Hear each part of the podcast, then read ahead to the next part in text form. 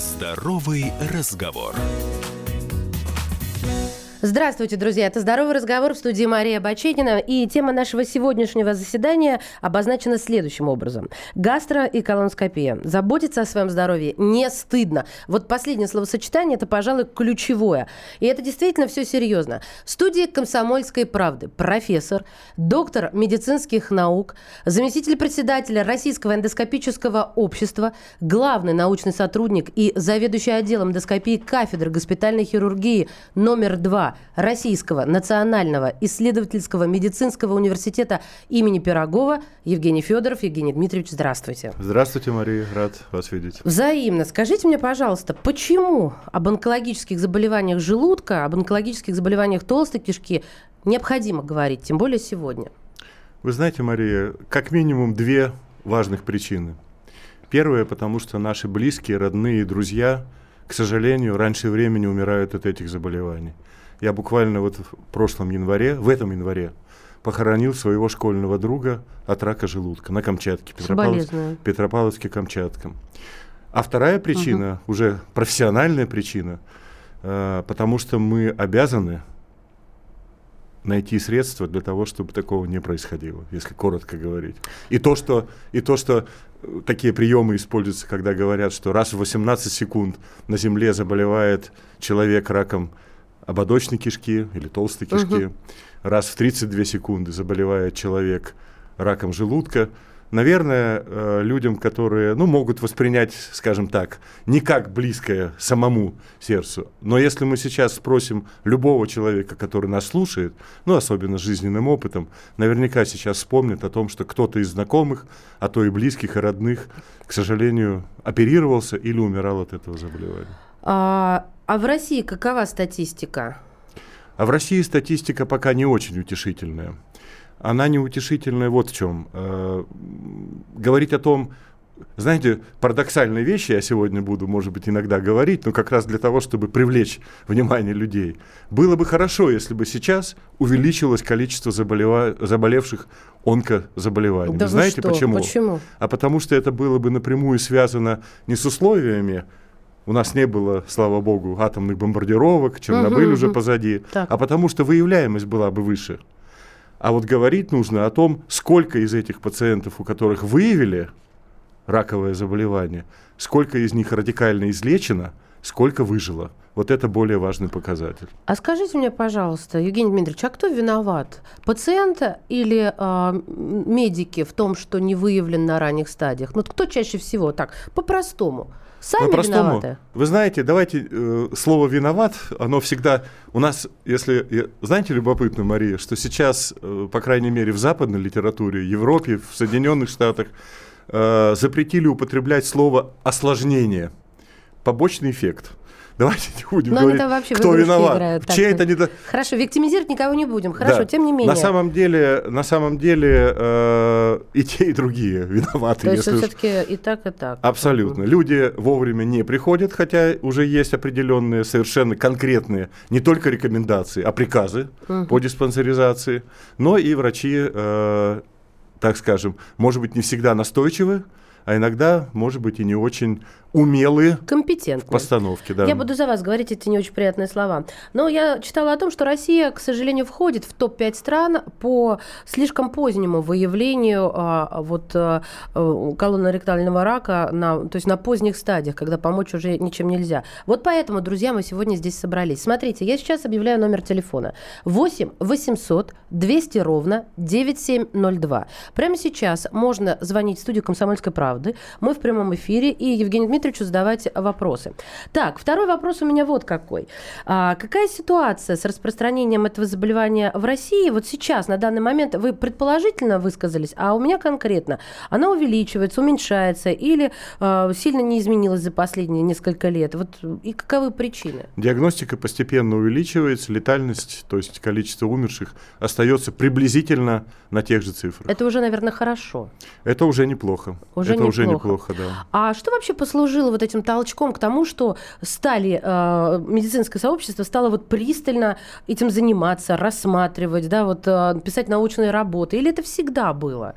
Потому что я вот как-то, мне кажется, только сейчас какие-то начались такие прямо движения мощные, активные. Вот А. мы с вами здесь сейчас собрались. Почему сейчас? Вы знаете, это было всегда, к онкологии всегда было приковано внимание, но когда встал вопрос, э, так сказать, как стратегически строить заботу о здоровье наших людей, простой анализ показал, на каком месте находится смерть от онкологических заболеваний среди других причин. И вслед за сердечно-сосудистыми, на которые иногда и онкологические проблемы списываются, выяснилось, что это именно та проблема, которой надо заниматься для того, чтобы попытаться снизить э, смертность заболеваний, и увеличить продолжительность жизни людей. Друзья мои, я напоминаю, что мы сегодня собрались здесь в рамках здорового разговора говорить о колоноректальном раке, о гастро- и колоноскопии, и потому что это является, ну так сказать, первоочередной заботой о своем собственном здоровье. У нас в студии профессор, доктор медицинских наук, заместитель председателя Российского эндоскопического общества. Я укороченно так, извините, пожалуйста, Конечно, чтобы конечно. времени оставить больше. Евгений Дмитриевич Федоров. Звоните, если есть вопросы. Если нет, внимательно слушайте. Много будет полезной информации. 8 800 200 ровно 9702. А, кто болеет чаще, мужчины или женщины? В разном возрасте по-разному. Но онкологическими заболеваниями, если брать на круг, приблизительно, по крайней мере, те, о которых мы говорим, желудок и кишка, приблизительно одинаково. В возрасте 30-45 лет, когда идет гормональная перестройка у женщин, чуть чаще они, потом вступают в дело мужчины, после 60 почаще мужчины В все общем, такое ощущение, что ничья. А, ну и самый, наверное, главный вопрос, который задает каждый человек. э, Рак желудка и толстой кишки излечимы? А, Если ответить коротко, то излечимы абсолютно. Более того, а, сейчас, я думаю, на этот вопрос любой ответил бы, что да, излечим. Вопрос в том, когда он диагностирован. А вот давайте теперь тогда поэтапно. Что значит когда? Вот эти вот этапы заболевания от начала и до либо излечения, либо исхода э, разделите, пожалуйста, чтобы человек понимал, потому что структурированная информация гораздо проще усваивается. Безусловно, согласен. В идеале э, диагностировать э, будущий рак, назовем так, на этапе того, что мы называем предраковыми состояниями или заболеваниями. Мгм. Это полипы, если просто говорить, в толстой кишке. Это атрофический гастрит в желудке. Как правило, в большинстве случаев связанным с персистенцией, то есть с пребыванием в нем и жизнедеятельностью бактерий хеликобактер пилори. Следующий этап после диагностики предраковых – это диагностика, собственно, рака на стадии, когда он называется ранний. То есть на такой стадии, когда его можно радикально удалить, не прибегая к большой операции. Как правило, через эндоскоп, Мгм. через естественное отверстие человеческого Ну, по- тела. не разрезая, Ну, разрезая внутри. Ну, изнутри. да-да-да-да. Мы Да. так это по- по-человечески рассуждаем. Да. Ну, По-простому. а следующий этап уже, конечно, распространенные формы раки, которые тоже делятся на две подгруппы. Есть распространенные, которые все-таки еще можно радикально удалить, и, к сожалению, те, которые подвержены уже только химиотерапии. А вот вопрос, э, скажите мне, пожалуйста, э, Евгений Дмитриевич, а вот эта стадия, когда он уже в таком расцвете, эм, вот эта зараза, она через сколько от начала э, заболевания? Или это индивидуальная история? Вы знаете, такого строгой цикличности нет. Но как раз э, вот программы э, скрининговые да, в поиске как раз и строятся на том, что у нас есть окно между предраковыми изменениями и Мгм. развитием рака. Для желудка это не менее 10-12 лет. Для кишки, да-да-да, для кишки это можно смело говорить, что 5-8 лет. Вот поэтому и акцент на то, чтобы вовремя все диагностировать и дальше выстраивать программу контроля за состоянием пациента. А есть ли группа риска у этого вида онкологических заболеваний? Если да, то кто это и что этим людям важно знать? Ну, знаете, как рак, жел, э, э, э, рак легких, курильщики, Да. рак печени, э, злоупотребляющие алкоголем, да? Здесь какова э, история? Э, Можно я начну с обратного Давайте. ответа? Откуда хотите, вы тут главный. Безусловно, э, группы риска существуют, но это не значит, что есть пациенты, которые не входят или они гарантированно не заболеют эти- эт- этой, к сожалению, Мы их называем бессмертные. Таких Бессмертных не существует. нет, да. не существует, Мгм. увы. А в группу риска в первую очередь входят люди, у которых родственники ближайшие родители. Это наследственное? Э, есть формы напрямую наследственные, синдромы, которые напрямую передаются. Так. Но и те формы, которые, строго говоря, не относятся к наследственному э, передачу, да, с конкретным там геном и так далее, э, тоже замечено, что у этих людей чаще возникают эти поражения. Поэтому это родственники первой линии, они э, составляют группу риска. Ну а дальше факторы риска мясоеды, красного мяса, копчености, Мгм, Вот эти деликатесы, как их называют. э, можно так сказать, сибариты, да, люди-сибариты. Вот они, которые любят покурить, посидеть за Ну, все как мы любим. абсолютно. А увы. что нам остается в жизни? Хотя бы это оставьте нам. Э, какая цель в жизни? Нет, ну От слушайте, этого зависит. давайте так. а, Мы с вами сейчас уйдем на небольшой перерыв, а прямо сейчас запланируем. Вы м, подумайте и скажете нам в следующей части, сколько в неделю мы можем позволять себе съедать красное мясо, хотя сейчас особо не зажируешь-то с нашими заработными платами. Тем не менее, да, сколько пить можно алкоголя и какого. Потому что не надо людей лишать вообще последнего. Упаси Боже. Да, понятно, что тогда сорвется э, самая прочно сидящая гайка. Ребята, э, уважаемые радиослушатели, 8 800 200 ровно 9702. Говорим сегодня о гастро- и колоноскопии. Мы до них еще доберемся. И, конечно же, о колоноректальном раке. Вернемся к вам. Здоровый разговор.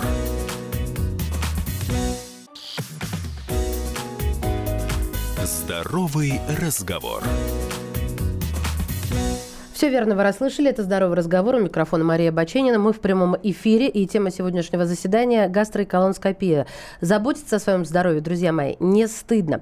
Конечно же, причина всего э, оговоренного нами и то, о чем мы будем говорить, это колоноректальный рак.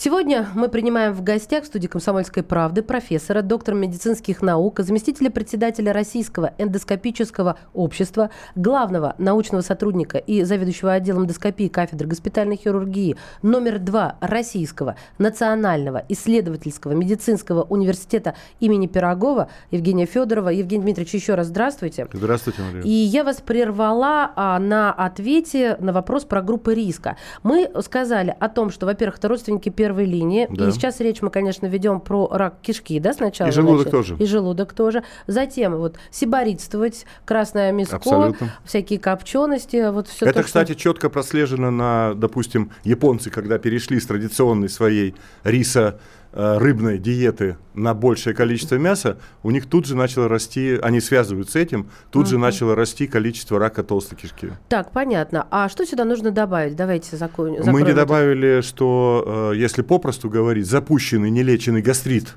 особенно ассоциированный с хеликобактер пилори, вот той самой бактерией, является одним из главных факторов предраковых э, заболеваний развития рака желудка. Ну, давайте тогда лечиться начнем. Помните, как мультфильм? Давай, давай лечиться. Вот что нам нужно сделать, э, чтобы обнаружить и запущенность, и серединку, и хеликобактер этот пилори, ту гусеницу, которая сидит. Она реально Да. на гусеницу похожа. Гадкая Ну, такая бактерия. Скорее на какого-то жгутикова. Да, я вижу, вы симпатизируете, как любой ученый, да, этому существу. Хорошо, к делу.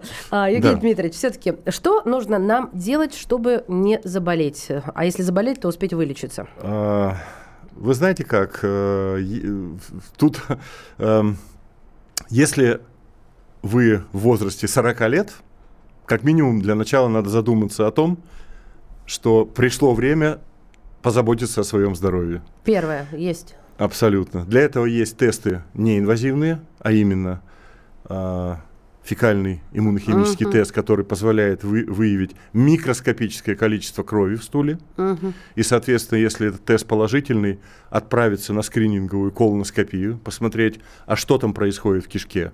Мы замечаем, кстати, помолодел рак ободочной кишки. Желудок то же самое, можно абсолютно неинвазивный тест пройти, либо э, кровь посмотреть, либо даже дыхательный тест вообще без укола. И если... А он точно этот дыхательный Да, тест или один, так? один из самых точных, изотопный, изот- с изотопом углерода С13, один из самых точных, сопоставим по точности с гистологией. Так, понятно. Вот это вот э, первым номером программы. Первым. А далее что? Если это положительно, то логично следующим этапом глазами посмотреть, а что там То происходит есть к врачу в отправиться. желудке и в толстой кишке. Угу. А вот это э, все-таки тема нашего заседания гастро и колоноскопия. Да. Это когда? Это, это нужно э, делать э, как для проверки или это только по назначению, когда уже все серьезно? А вот я как раз сказал, посмотреть глазами, я имел а, в виду с использованием оно. прибора, конечно. Угу. Внутрь посмотреть глазами. Понятно. То есть не надо прийти к терапевту и сказать, слушайте, я хочу тут провериться и назначить мне гастро или колоноскопию. Мне терапевт скажет, милочка, сначала подышите, да, сдайте анализы. Да. Не надо торопиться и бежать впереди паровоза, правильно? Если вы пришли в учреждение, которое работает по обязательному медицинскому страхованию, терапевт откроет приказ по диспансеризации, скажет, милочка, вам 45, будьте добры, пройдите фекальный иммунохимический тест, угу. пройдите тест на хеликобактер, пройдите тест на э, там, соотношение ферментов. То есть, получается, в, в обязательном э, э страховании, господи, в, э, как эта штука называется? Диспансеризация. Да, забыла слово. В диспансеризацию входит и выявление хеликобактера, и выявление да. всей вот этой да. э, дряни, да. извините за выражение. И если эти тесты оказываются положительные, вы приходите к врачу общей угу. практики или терапевту, и он говорит, вы попали в группу риска. Следующий этап, логично, сделать гастро- или колоноскопию. Понятно. А вот, э, знаете, тоже где-то слышала, что угу. гастро, э, гастроскопию следует проходить раз в год, если вам больше 50. Это правда? Вы знаете как? Э, это не совсем точное выражение. На мой взгляд, раз в жизни, начиная с 45 или с 50, как вы сказали, логично сделать это исследование.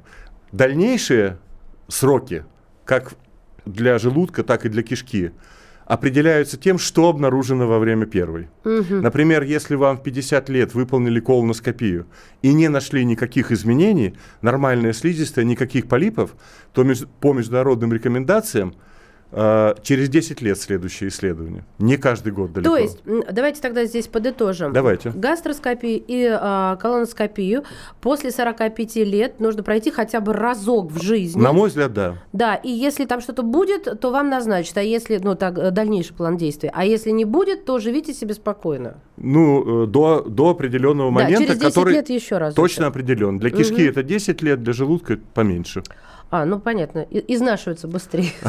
Быстрее подвергается воздействию, да. Так, хорошо. А если говорить об исследованиях, которые рекомендовано проводить, вот, чтобы обнаружить онкологические заболевания и желудка толстой кишки на ранней стадии, то это, я еще раз уточняю, как раз вот анализы э, и дыхательные, да, изотопные тесты. Это ну, то? это, это предварительные тесты, это скрининговые тесты, позволяющие не очень дорого обследовать большое число людей. Если вы в группе риска уже с самого начала, мы говорили об этом, да, да, да. наследственные, на мой взгляд, можно сразу идти на гастро и на колоноскопию и смотреть, что с тобой происходит в этом возрасте, и планировать свою дальнейшую жизнь, уже включая эти виды исследования в свою жизненную программу. А мне, знаете, что заинтересовало? Вот этот вопрос оборудования. Нас слушают вообще во всей стране да. федеральный эфир. И э, есть ли достаточно квалифицированное, высокое, точное оборудование сейчас по стране? Как человеку сориентироваться, к какому врачу отправиться? Это же не просто так выйти водички попить. Это серьезное исследование. Вы абсолютно правы. И э, на сегодняшний день э, я вот пытался э, представить, что задача стоит приблизительно таким образом. Представьте себе поле маков где-нибудь в Дагестане. И среди этого поля маков один мак с тремя дополнительными крапинками. Представляете, какое качество аппаратуры должно быть, чтобы вот этот цветок обнаружить? Вот на этом уровне сейчас должна идти диагностика. Ого. Сейчас делаются серьезные шаги в этом плане, то есть приборы с высокой степенью разрешения – HD угу. формата с дополнительными функциями, которые позволяют освещать и в инфракрасном свете, и в ультрафиолетовом свете, и в сине-зеленом свете, для того, чтобы вот эти точечки да, засветились, и вы их могли в этом поле найти. Вот сравнение вот такое. Соответственно, нужно идти туда, где есть такая аппаратура, где люди умеют ею пользоваться и находить эти мелкие три точечки, и которые грамотно потом дадут вам совет, либо удалят обнаруженные опухоль. Да, вот эта задача не из самых простых, я так полагаю. Ну, Согласны она со не такая и сложная. Не такая сложная. Не такая сложная, да. Хорошо, я еще хочу успеть э, услышать э, от вас про как раз хеликобактер пилори. Известно, что все-таки это один из самых важных э, моментов развития рака желудка. Эта инфекция, она является ну, таким триггером, что ли, Да. катализатором. Она есть у всех? Эта инфекция? Нет, она есть не у всех. Вы правы в том, что Всемирная организация здравоохранения признала ее фактором номер один изменений предраковых и движения в сторону рака. Она встречается не у всех людей, приблизительно у 60% сейчас по стране. Но а, вот я сама попала вот в этот омут обмана, не стала э, лечиться, думая, Так. что да я же снова заражусь. Она ж вокруг и всюду. Если человек излечивается от хеликобактер пилори, сдает анализ, он чист, у него второй раз заразиться есть шанс ее запустить? Вы знаете, бывает, бывает такое, но у взрослого человека этот шанс не столь высок. И в любом случае излечение от э, этой инфекции, оно уже многое приносит. Уже ос- Вот представьте себе, что хеликобактер пилори действует как червячок внутри яблока. Так. Вы не чувствуете до определенного момента, но вы его надкусываете на каком-то этапе, оно оказывается изнутри гнилым. Да. Если вы его прекратили, да, какую-то часть он уже погрыз. Но самое главное, что дальше не идет этот процесс. Вот что главное. Это хорошее замечание. А вообще лечение, оно серьезно? Оно Серьезно. Там, ну, а побочка там тоже серьезная? Серьезное, потому что пока э, используются все-таки два антибиотика плюс антисекреторные препараты, да еще и по последним Маастрихтским соглашениям продлили с недели до двух недель этот курс. И, конечно, это под наблюдением обязательно гастроэнтеролога, который умело сможет э, внести коррективы в это лечение. А, я так понимаю, что если в семье кто-то болеет, надо всех проверить, и если они все заражены, всем лечиться. И детям тоже? Одно время была такая идея, действительно семейная терапия. Мгм. Сейчас стали более спокойно относиться, э, не рекомендуют в обязательном порядке всех проверять, не рекомендуют. Мгм.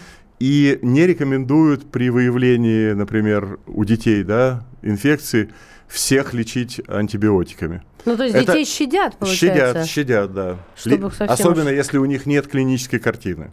Хорошо. Ну вот, например, у меня у сына в 11 лет, э, у него были боли в животе, мы проверили, и мы пролечили его. Дай бог здоровья. Да. Скажите мне только очень быстро, за 10 секунд, Стараюсь. если хватит, а какой образ жизни поможет нам не заболеть колоноректальным раком? А, А умеренный. здоровый. ум- умеренный. Умеренный, то умер- есть Во всем. во всем Солерский меру. кодекс здоровья. Мгм. Умеренность во всем. В любви, в питье, в еде. А, в любви. Вы меня озадачили, но это следующая Я наша специально это встреча. сделал, да. Евгений Дмитриевич, спасибо вам большое. А, Друзья мои, я уверена, что наш здоровый разговор сегодня был крайне полезен. Профессор, доктор медицинских наук, заместитель председателя Российского эндоскопического общества, главный научный сотрудник и заведующий отделом эндоскопии кафедры госпитальной хирургии номер два Российского национального исследовательского медицинского университета имени Пирогова был сегодня в эфире «Комсомольской правды». Здоровый разговор.